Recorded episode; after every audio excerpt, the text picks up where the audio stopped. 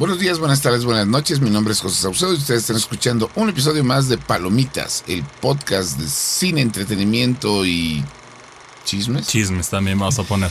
Ajá, de Reporte Índigo. Y esta semana tenemos un desastre que ya terminó y otro que apenas va a comenzar. ¿De qué hablamos? Escúchenos. Palomitas. Para los que aman maratonear el fin de semana. Estrenos cinematográficos, series y programas de televisión. Solo en Palomitas. Comenzamos. Chris, ¿cómo estás? Bien contento de compartir micrófonos una vez más con ustedes. ¿Y tú cómo estás, esta Axel? Muy bien, aquí muy contenta y pues tenemos un montón de cosas que desentrañar el día de hoy. Pero la más importante, porque yo creo que es la más importante, es que ya terminó la huelga de actores. Casi 120 días pararon el mundo del entretenimiento que sale de Estados Unidos.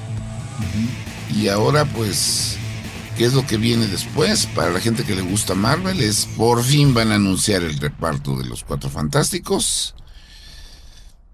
Para la gente que le gusta Netflix, pues ya saben que ya agarraron al reparto de Stranger Things y se lo llevaron a trabajar antes de que cumplen 30 años. Y también ya va pronto por parte de Netflix para los que les gustan, bueno, las series que son anime pero no anime. Ya pronto vamos a tener el primer teaser del live action de Avatar, el último No, ya maestro aire. cuando escuchen esto, el teaser ya habrá salido y ya todo el mundo se habrá quejado. Porque créanme, se van a quejar. Así esté perfecta, se van a quejar. Pero bueno, te digo, pusieron a trabajar ya los de Stranger Things y también ya pusieron a trabajar a los de One Piece. Porque One Piece al final del día fue una serie de la que esperaban mucho y resultaron y obtuvieron mucho más porque fue muy bien este aceptada por la crítica, pero pues con la huelga no se pudo empezar a trabajar en la segunda temporada y ahorita ya seguramente ya los tienen a todos también trabajando marchas forzadas. Todas las demás producciones que estaban en pausa pues ya empezaron, pero lo que a mí me da miedo es que este tiempo que no hubo producción pues va a afectar feamente el año que entra a las producciones de cine y de televisión, o bueno, de cine y de streaming, porque pues estuvieron en, en paro. Sí, o o va a ser sacrificio de retrasar todo o sacrificio en calidad, que Pues- esperemos que sea el segundo. Pues mire, pues ya retrasaron todo, o sea, tuvieron que mover cosas. Dune ya no sale este año, lo tenemos que esperar hasta el año que entra. Este, DC Comics creo que es el único que le combina porque les dejaron mover Superman hasta el 2025, que es la peliculota con la que va a empezar su nuevo universo. Pero pues quién sabe qué vaya a pasar. Lo importante creo yo es también que no se retrase Deadpool 3, que es de las más esperadas, o sea, porque se paró por la huelga justamente la filmación cuando revelaron que Hugh Jackman regresó como Wolverine y con el traje amarillo, o sea, todos extasiados y de repente, vámonos, paramos filmaciones. Sí, no, y además se supone que esa ya se suma al universo cinematográfico de Marvel y van a meter a los hombres X. Justamente, sí, sí, sí. Entonces, pues ya todo el mundo está interesado por eso. Y pues a ver qué más proyectos salen, porque pues necesitamos este. Ahora sí que mm, eh, si hay algo que le está pasando ahorita últimamente a Hollywood es que se lo están comiendo otras industrias de entretenimiento, llámese música y videojuegos. Entonces, pues tienen que levantar, porque ahorita se está yendo feo y se está yendo feo en serio. Sí, sí, definitivamente. Ahorita están en una, en una situación complicada por todo lo que ha sucedido. Pero por lo menos las, las animaciones se mantienen bien. No sé si ustedes ya vieron la nueva sátira de, de South Park, del Panderverso. A mi parecer, Que la actriz que le hace de Blancanieves en el live action de Disney fue a quejarse de que cómo se atrevían a burlarse de ella. no, se burlaron de todos. Igual también No, sí, Kathleen Kennedy, productora de Lu- Lucasfilm. Lucasfilm, estaba, estaba furiosa con esto. Pero aquí la sátira es legal, entonces no hay mucho que puedan hacer sobre eso. Y también Más es que ofenderse. más que ofenderse y también es un reflejo de, de la realidad que está viviendo Hollywood de una manera u otra. Entonces, pues por más producciones así. Ah, mira, y hablando de eso, las animaciones fueron creo que las menos afectadas por el por la huelga, porque el año que entra tenemos ya una película nueva de Pixar, viene de Más Intensamente 2, este, y pues desafortunadamente para el momento en el que ustedes estamos grabando este programa, un día antes a una persona de producción en este en Universal se le salió que ya están, perdón, de producción en DreamWorks, se les salió que ya están preparando la quinta película de Shrek. Y entonces ya fue de confirmada, no confirmada.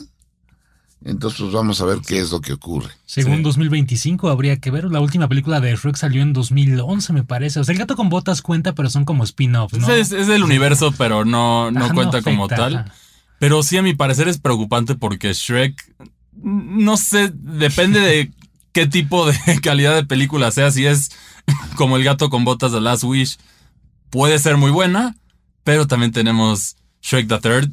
Sí, que, que es lo es- peorcito es- es de la terrible. saga. No, pues de hecho es que Shrek vive sus dos primeras películas, porque la primera es buena, pero la segunda es de las mejores películas Sí. animadas que he visto. Y, y de las siguientes, la única que se salva es la de. en la que le hacen firmar el contrato. Ah, eh, Forever After, ¿no? Sí, for- sí, es la 4, sí, la 4 Sí, sí, sí. se salva más o menos, pero no llega a la calidad de las primeras dos.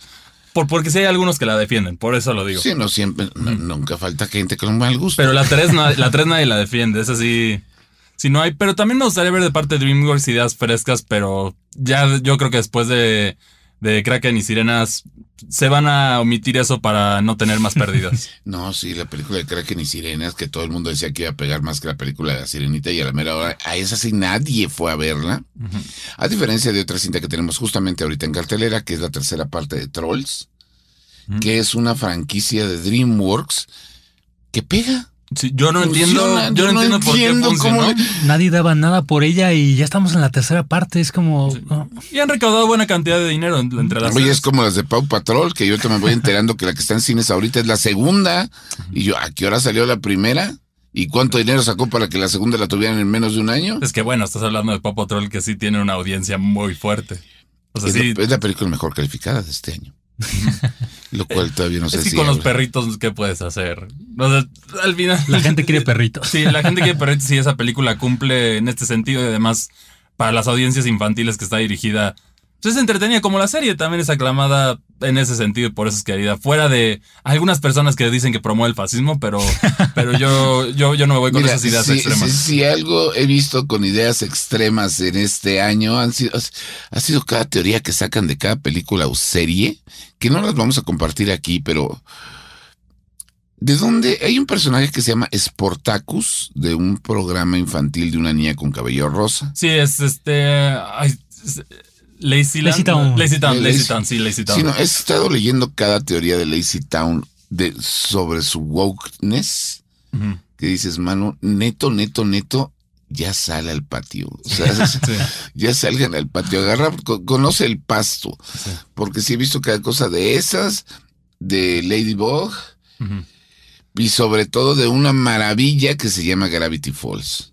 Pero lo que me molesta justamente es que están sacando las teorías ahorita. Gravity Falls ya tiene más de varios años que terminó. Y es excelente. Yo creo Es que es de las últimas grandes producciones animadas, o sea, series animadas de Disney. Mm. Yo creo que en este tiempo, o sea, en ese lapsito tenemos Gravity Falls, podemos también considerar Star and the Forces of Evil, las primeras temporadas porque el cierre dejó muchos descontentos, pero, pero sí hay algo que está pasando. en Pues este mira, yo gracias, afor- afortunadamente hablando sobre este tema, el hecho de que Warner Bros. estuviera quitando programas y películas de sus servicios de streaming para ahorrarse dinero de, de impuestos, ya hizo que la gente pues, se pusiera a hablar de muchas series que la gente ya había olvidado y una de ellas se llama Over the Garden, Over the Garden Wall o sobre la, el muro del jardín, que es la primera miniserie animada que tuvo Cartoon Network. Háganse un favor y véanla. Es muy bizarra, es muy extraña, pero dentro de su producción también es muy hermosa. Entonces vale mucho la pena verla. Y finalmente, pues ahorita aprovechando, hablando justamente de huelgas de animación, les estaba comentando que pues la huelga en Estados Unidos permitió que muchas producciones internacionales tuvieran un mejor lugar de en la distribución de, de cine y de series. Y ahorita justamente en México se está estrenando una película ucraniana que se llama Bagma y el, res- y el bosque mágico, creo. Ujú. Véanla. Empieza muy bien, después se vuelve muy corny, muy ridiculosa, pero de pronto agarra tema y está muy, muy bonita. Vale mucho la pena verla y además verla en cine, sobre todo porque la secuencia del inicio donde te, te cuentan la, la leyenda de Magba Es un trabajo de animación conceptual maravilloso. Y aquí sabemos si está basada en algún folclore. Está eslavo. basada en un folclore ucraniano. Ok. Entonces, se la recomendamos bastante. La gente de Madness Films la trajo a México, entonces véanla. Y bueno, pues por ahí tenemos eso, pero pues nosotros tenemos que regresar a lo que es la taquilla y a lo que es la cartelera mexicana. Y pues la cartelera mexicana recibe hoy una película que no sé si es la no es la más esperada de, de- del año, sino más bien la, la más humillada o criticada, porque desde que la anunciaron todo el mundo dijo, no, esto va a ser una porquería. Y efectivamente, la han tratado como tal desde que la anunciaron. Disney y Marvel han estado promocionándola, obviamente sin actores por lo de la huelga, pero todo lo demás lo estuvieron promocionando como Dios les dio a entender y de la manera más exagerada que pudieron, porque pasamos de ver tres trailers a ver cortos, a ver escenas, a ver bromas. Incluso la gran premier este, de la película que fue esta semana estuvo acompañada de un espectáculo que hicieron para la esfera de Las Vegas, que se veía increíble, pero pues... Y, y- y la esfera de Las Vegas es promoción de medio millón de dólares el día, Sí, entonces... sí, exactamente 450 en este momento, pero seguramente por la demanda va a subir ese precio. Y es, definitivamente se va a recuperar la inversión rapidísimo de, de es- de esa mega obra. Mm, Pero pues aún así, la función de prensa ya fue en México y Axel estuvo en la, tuvo la grandísima oportunidad de comer palomitas gratis. Pues, ay, ¿qué les puedo decir de esta película de Marvels? La verdad es una crónica de un fracaso anunciado. Justo co- como decías, Saucedo, desde que la anunciaron la gente pues no le tenía fe. Incluso la primera película de Capitana Marvel, o sea, la gente la vio casi casi a la fuerza, ¿no? Era como, bueno, pues no hay otra cosa en lo que llega a Avengers Y, Endgame. lo que- y por conectarla, porque en ese momento todavía sí seguían enganchados con, con la conexión de todo, pero empezando mal por el hecho de que Brie Larson fue apática, por decir menos tanto en la película como fuera de la película fue una personalidad Y que... aquí entendemos apatía como no es que no le importe, sino que le vale madre.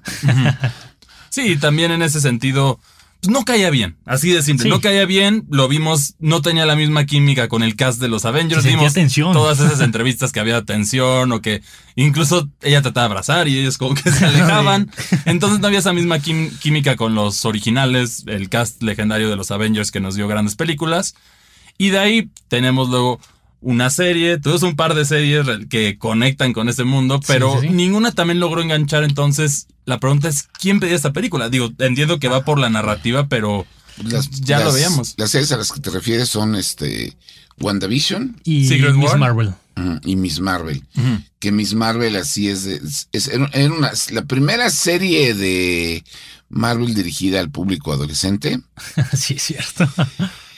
Híjole, No, o sea, o sea, o sea, me, me pasó como me ha pasado con muchas series de Marvel últimamente, de que la empiezas a ver y o la terminas por, porque ya la empezaste a ver o simplemente la dejas morir. sí. Sí, sí, sí. Eso es lo que me pasó con Moon Knight, que tenía un concepto, era muy bueno. Eso le está pasando ahorita a Loki, que la segunda temporada no pegó como Disney esperaba y muchos ya la están dejando morir. Es que yo creo que es por eso mismo que decimos, ya no hay el interés de estar conectado. O sea, por eso vemos el patrón de las primeras series que, que trajeron, pegaron porque ahí todavía la gente estaba enganchada, pero ahora ya no. Ya, ya como que la gente ya le perdió fe a este universo cinematográfico. Y es que no tiene rumbo realmente, porque incluso en las primeras tres fases de Marvel, la saga del, del infinito, había un rumbo, ¿no? O sea, empieza con ¿Sabías Iron Man. para 1, dónde iba? Justamente, y aquí no, o sea, en la, en la Comic Con del 2019 que anunciaron este Blade, Eternals, este, ay, ¿cómo se llama? Shang-Chi. La gente decía, ¿para qué quiero ver esto? O sea, no, no me interesa, no hay, no hay un punto a que nos lleve. Sí, y luego se supone también que el villano principal que va a ser Kang de esto, pues para empezar el actor está lleno de polémicas, fue derrotado por hormigas en Ant-Man, entonces pierde mucha seriedad y, y si agregas, entonces ahorita Disney ya está buscando un, hay un rumor muy fuerte de un recast de todos los actores originales y aparentemente el nuevo villano sería Doctor Doom, que a mi parecer es un acierto, pero Sí, tienes Pero que... es todo un acierto, porque en el universo, en el universo de Marvel, aquí estamos hablando cómics, pues Doctor Doom es, Es Doctor Doom, es el, es el es villano un principal. personajazo, porque además, sea villano, sea antihéroe, sea lo que sea, es un personajazo. Y también es muy conocido, o sea, incluso me atrevo a decir que incluso algunos conocen más a Doctor Doom que a los Cuatro Fantásticos. Sí. Por la Ahora, presencia del, del villano. Y- No, pues Impone. en, en cuanto a presencia, el Doctor Doom tiene una presencia más grande en Marvel que incluso el propio Thanos. Sí. Sí, entonces esta es una dirección correcta. Por lo menos ya están levantándose de, de las cenizas. El Fénix, el Fénix llamado Marvel puede revivir. No, más bien se están despertando de, de que se durmieron en sus laureles y cuando... Y, y, por, y como consecuencia, yo creo que también viendo esto, yo creo que sí, lo que habíamos hablado en unas ediciones anteriores de, de, la, to- de la toma hostil de Disney a la fuerza por, a, a go- a golpes de, de dinero, yo creo que va a ser efectiva porque aquí tienen el argumento los accionistas fuertes de decir, miren, no nos está rindiendo dinero porque al final ellos como accionistas su prioridad es el dinero. Sí, sí, sí. Y si no le estás dando a los fans lo que quieren por otras cosas, no vas a generar ese dinero. Entonces, los accionistas van a presionar para que vuelva a llevar el dinero. Que, ¿cómo traes el dinero? Dándole a los fans lo, Lo que, que quieren. quieren, Sí, o sea, es, es muy simple, pero parece que ahorita Hollywood tiene muchas complicaciones con esto. Y yo creo que no va a ser el, el- el único desastre porque también esperamos que ya se, ya se retrasó Blancanieves. Que es un... La razón no entiendo por qué. si ¿Cómo va- que no? ¿No viste la foto donde la sacaron con los siete enanos y la reacción de todo el mundo fue de ¿qué es esto? No, pero eso, eso ya fue hace rato. O sea, ahorita ya no, no, sería no, la la- de ahorita, la que sacaron la semana pasada, la oficial. Ah, bueno, sí, sí, también Eran dejamos. unos feos de un GSI de hace como 10, 12 CGI, años. Sí, no. Sí, no sé, ahorita, el CGI de ahorita está... Está en una crisis. Yo creo que es por sobreexplotación del- de, de los, de los diseñadores, porque sí se ve. Artu ve una, la toma de Iron Man 2, una Sí, justo. película que se ve genial. Compáralo con lo de ahorita y se ve. Lo de ahorita me recuerda más al CGI de la ola de Die Another Day de James Bond, que es terrible. O incluso hasta Jurassic Park, con Sí, el sí, poquito CGI que tiene la película, que son creo que 20 No, segundos. pero Jurassic Park se ha mantenido porque casi todo era... Eh, animatrónico. Sí, Animatrónico. pe- las escenas de donde persigue el T-Rex, básicamente es donde persigue el T-Rex en el coche y cuando ataca a los Velociraptors. Lucen mucho mejor que lo que están sacando ahorita. Envejecen bien. o sea, De hecho, me decías tú que en Marvel ese CGI estaba horrible, ¿no? De hecho, sí, incluso ah, sin meterme mucho en spoilers, o sea, Marvel le va a apostar a la nostalgia en lo que viene. Y ahí sí tiene una escena post créditos, pero está completamente arruinada porque el- esta, esta imagen por computadora, estos efectos se ven terribles, se ven. Se ven peor que en 2006. O sea, ya cuando vean la película van a entender el por qué, pero no entiendo cómo hicieron esto y cómo dejaron que esto saliera a la luz. La verdad, creo que esta película debieron aplicarle un Batgirl porque no, no tiene ni pies ni cabeza. Es la directora abandonó la película en la postproducción, se siente rara sin dirección.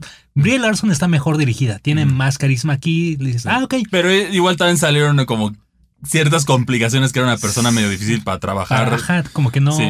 Y, y bueno, y también por otra parte, se espera que esta película re- recaude en taquilla de Estados Unidos, que es como la con la que se mide la, la vara, entre 50 y 70 millones de dólares, que no es nada. No es Para una ya. producción de este tamaño no es nada. Hablando en ese sentido, La Sirenita recaudó 250 en Estados Unidos, que fue la mayoría de sus ganancias porque en extranjero no logró mucho. Sí, sí, sí. Y aquí yo creo que por esa falta de interés también le va a ir muy mal. O sea, lo muy- definitivamente va a ser una pérdida de por lo menos unos 200, 300 millones de dólares para Disney. Lo cual sigue poniendo encima a Disney, eh, por lo cual sigue poniendo encima de Disney otra vez Five Nights at Freddy's, que es una película que costó 15 pesos y, y aun cuando tuvo una pérdida de taquilla de más del 70% entre la primera y la segunda semana, la película no solo se pagó, sino que ya está dando ganancias. Ya, ya- ya entonces- dio para una secuela. Una secuela. sí, ya dio para una secuela, que es lo que todos aspiran con esto.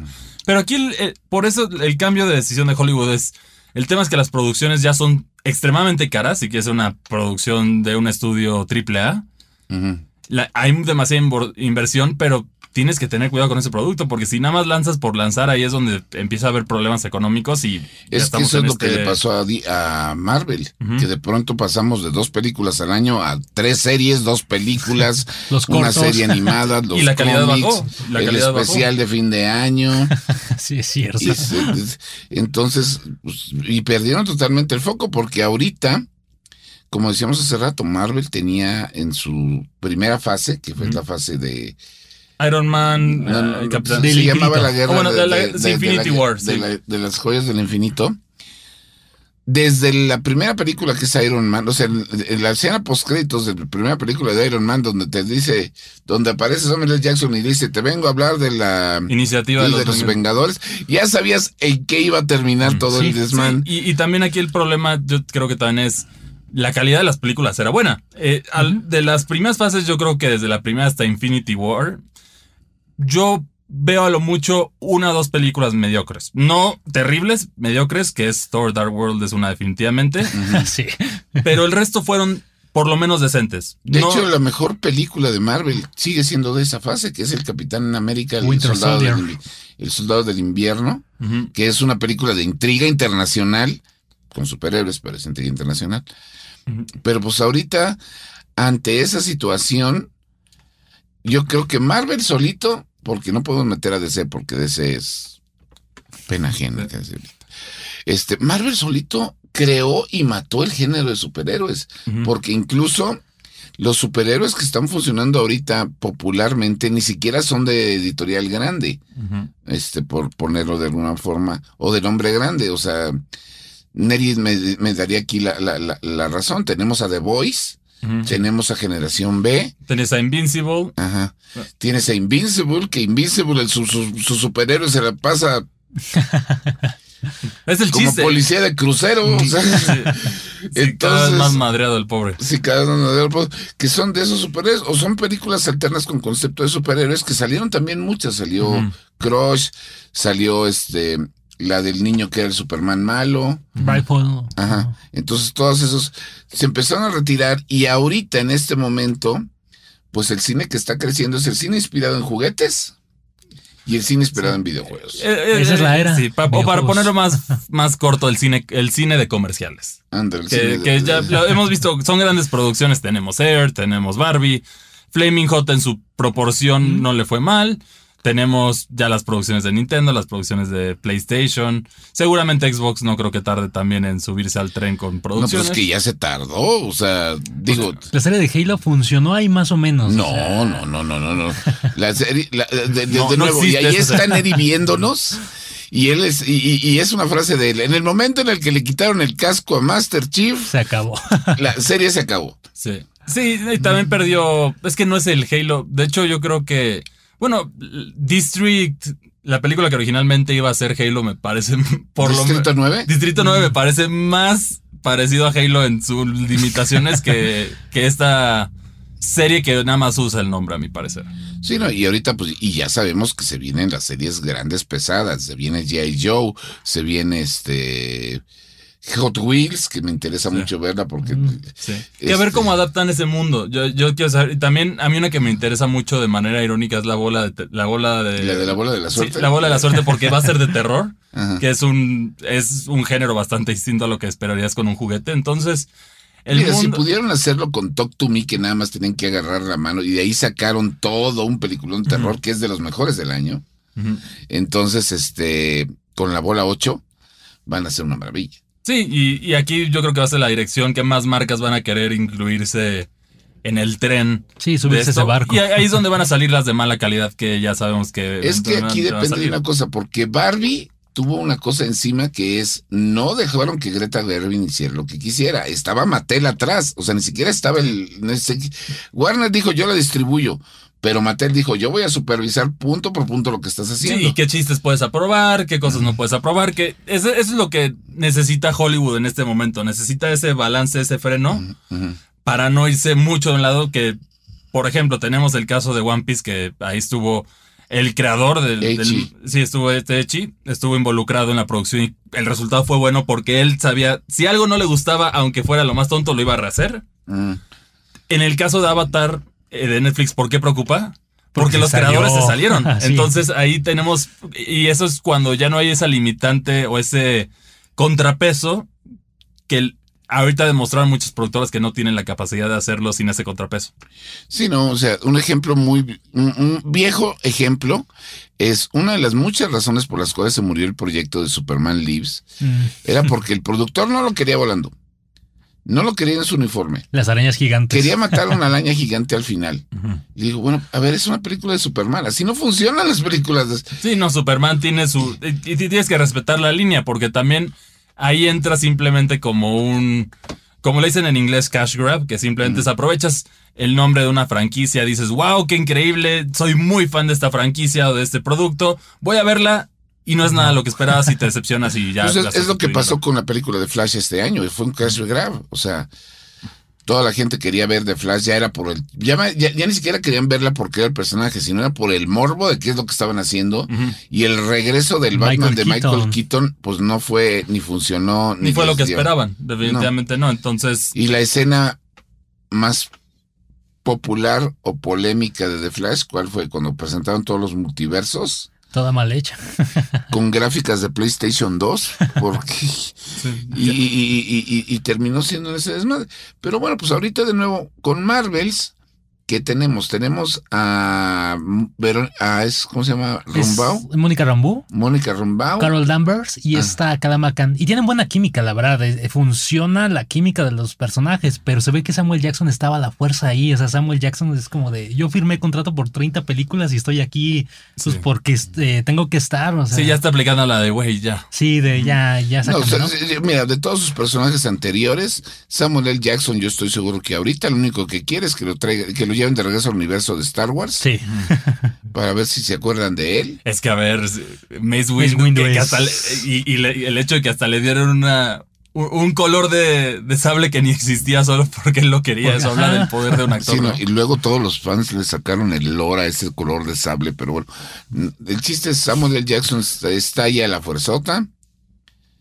Las tres actrices, Y un villano genérico. Eh, Si ya viste, si ya viste cualquier película de Marvel, porque sí, las películas de Marvel sí son buenas, pero te- los villanos son genéricos, siempre es lo mismo. Es el cuate que funciona como antagonista para agarrarse a golpes con el protagonista, pero es plano, una motivación muy X, y pues aquí el, es lo único, mismo. el único villano ahorita que le ha funcionado a Marvel ha sido este Loki. Ajá, y bueno, también fue en su momento Killmonger de Black Panther, pero pues murió, o sea, ya Sí, o puede sea, regresar. sí, sí duró una película. Eso duró una una película. película. Pero pues bueno, Marvel está ahorita en cartelera.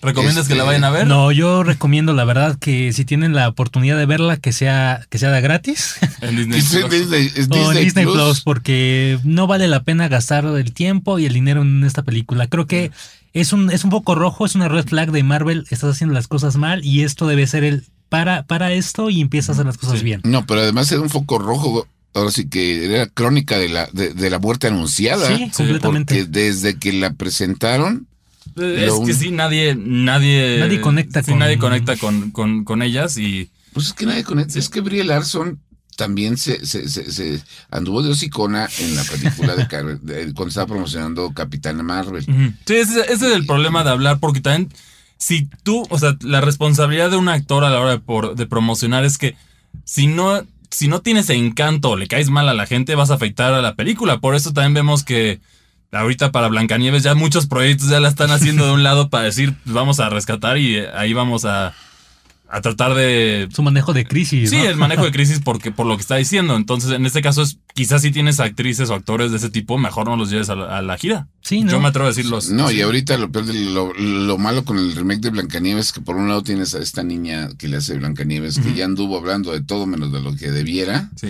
No, y, y, por el otro lado tienes a Gal Gadot, que de la situación mundial ha dicho cosas que se bueno, sí, sí, es que ahí el tema, el, bueno, entrar, entrar en el es conflicto árabe-israelí es muy sí, polémico. es Sí, sí, sí. polémico. Sí, y en el caso también aquí ha salido una nueva polémica con, con esta Rachel Sager, que es la, la actriz de, de, justo Blancanieves, que es la polémica de, de la representación latina y tienes a Anya Taylor Joy de otro lado, ¿no? Que es lo que dicen que también, pues, de las tres actrices que en este momento son consideradas las latinas, pues ninguna de las dos hablan español y Anne Taylor Joy es demasiado buena para ser latina, entonces no la consideran, pero ella sí es, ella es la más latina de las tres. Sí, o sea, también domina el español, por ejemplo, a la perfección. ¿no? Porque ella es argentina. Ajá, o sea, ella es argentina y vivió en Londres, pero, pero ella sí tiene sus raíces argentinas y las otras La es más como subirse, como también la, la- la de miércoles, que también está en. Ah, está Jen Ortega. Sí, Jen Ortega, que también está en la misma situación, que ya en algunas entrevistas están a decir como está penada de no decirlo, pero entonces no aboque, no, no, no busques hablar de la inclusión latina cuando no, ni siquiera tú le echas esfuerzo a tus raíces. Porque aquí tienes a alguien que sí es latina y la está haciendo muy bien en las, en las diferentes producciones que ha estado. No, la que le está haciendo perfecto es Ana de Armas. Ana de Armas Ah, también la está haciendo la O sea, perfección. Ana de Armas ya eh, fue, o sea, fue Bond Girl y apenas está empezando la carrera.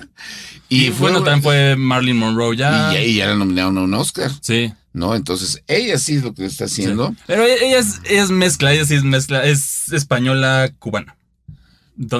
Entonces, Más pero sí es- sí latino entra que latino. eso no se puede. Sí. Pero es, ¿no? es también este es como un error de Hollywood de solo ver ahí, porque también si quieres representación latina, pues busca actores latinos. Sí, justo. Hay muchos, hay muchos. Pues lo que hicieron con Solo Madureira Ujú, sí, para Blue Beetle. Y mira que Blue Beetle. sí.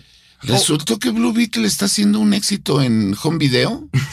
O sea, lo que no hizo en la pantalla lo está haciendo en el. Es que ese era su mercado original, iba a llegar a home video, pero este Walter McHamada, el anterior de DC, dijo, ah, yo creo que funciona para el cine. Mala decisión porque pues, le fue mal en taquilla, pero... No, pero es que también lo fue mal en taquilla porque Blue Beetle. No, o no, sea, rosa el, el- el racismo, pero así de. sí. por poquito. Pero pues ahí está. Nosotros pues esta semana tenemos toda esta producción. La semana que entra llega la película de El baile de los pájaros cantores y la serpiente, que es la precuela de los Juegos del Hambre. Es básicamente la historia del presidente Snow. Sí, no, pero el problema es que si nadie le hacía caso cuando la anunciaron, ahora que está Rachel, todo el mundo sabe que sale ahí y se ha vuelto un... No, es- ya es hate watch, o sea, ya la Ya es- gente ya, ya dijo de plano, No no, la vamos- ver. no la voy a ver por eso y, y el problema es que ya estás muy profundo. Eso es lo que sí es la responsabilidad como actor. Aunque tú no estés en, no estés hablando en esa producción del tema, si ya hablaste en otra y le caes mal a la gente, no van a ir a ver las sí, películas. Ya, ya afectaste Sí. la taquilla. Sí, como por, por eso hay actores que ganan más dinero porque son garantía de taquilla por el, por el hecho de que seas actor, hablando de casos como Leonardo DiCaprio, entre otros. O sea, el único actor que, que- que- que odia su trabajo, no lo esconde y aún así es taquillero es Harrison Ford. sí. Eh, bueno, Harrison Ford ya, ya, Ya, ya hizo todo ese señor, ya. Sí, ya, ya está más allá del bien y el mal. Y por esa misma razón, a Brie Larson no le van a dar la de Metroid.